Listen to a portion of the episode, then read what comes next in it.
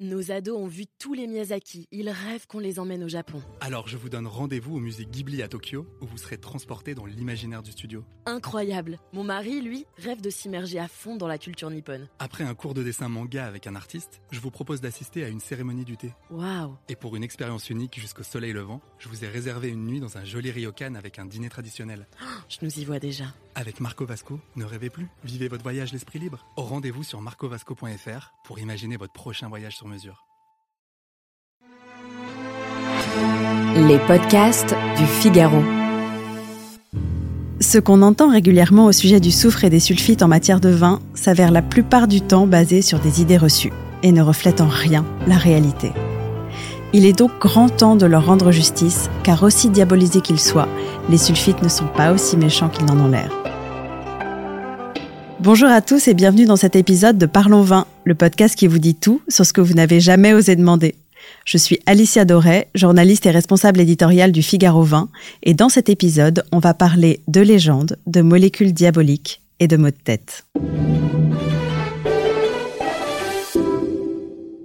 D'abord, au risque de paraître un peu aride et de perdre la moitié d'entre vous en cours de route, et surtout ceux qui, comme moi, n'ont pas eu la moyenne au bac de physique, il me paraît important d'expliquer la différence entre le soufre, les sulfites et le dioxyde de soufre. Rayons d'abord de la carte un malentendu très fréquent. Les sulfites et le dioxyde de soufre ne sont pas à confondre avec le soufre. Le soufre, c'est l'élément 16 sur ce fameux tableau périodique. Il est symbolisé par la lettre S, il est jaune, insoluble, il sent l'œuf pourri quand on le brûle, et surtout, on ne l'utilise jamais pour la vinification hormis dans le cas d'un vigneron qui essaierait sciemment de se débarrasser de vous, ce qui serait pas un pari très malin d'un point de vue commercial. Accrochez-vous, on va rentrer dans quelque chose d'un petit peu technique. La molécule dioxyde de soufre est en réalité du soufre combiné à deux atomes d'oxygène.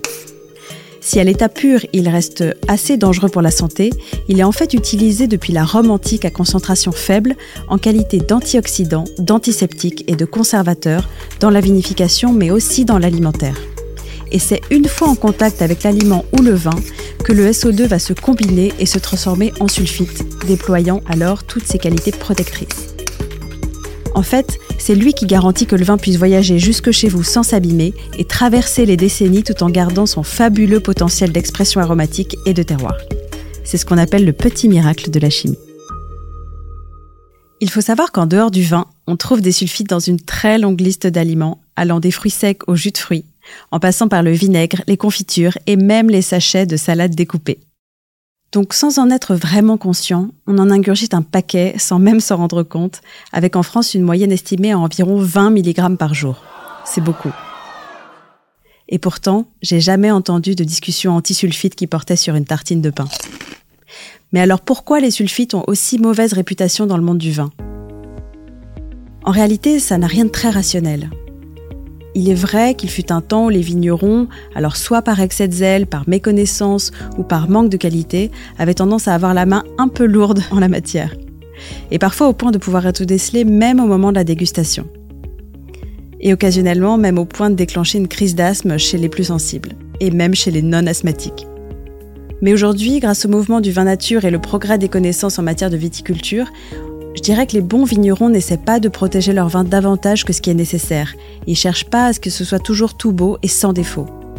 Alors bien entendu, le risque d'allergie continue à exister, mais il est fort probable que vous vous en rendiez compte bien avant d'être en âge de boire votre premier verre. Alors venons-en maintenant à la question qui vous brûle les lèvres. Les sulfites dans le vin donnent-ils réellement mal à la tête? Alors ici, même son de cloche. La plupart du temps, les sulfites n'y sont absolument pour rien. En fait, l'alcool déshydrate votre corps et y compris votre cerveau. Et vu qu'il déteste avoir soif, il ne manque jamais de vous le faire payer. Alors le secret, un verre de vin, un verre d'eau. Bon, évidemment, si vous sifflez la bouteille entière, même l'eau ne pourra plus rien pour vous.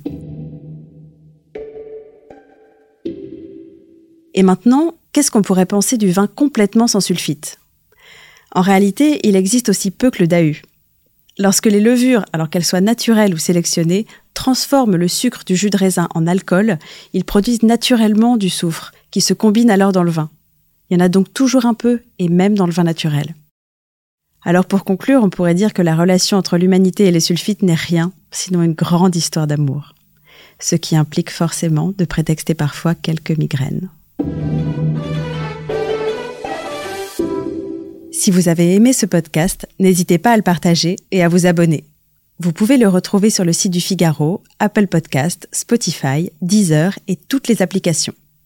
Et n'oubliez pas, parlons peu, mais parlons vain.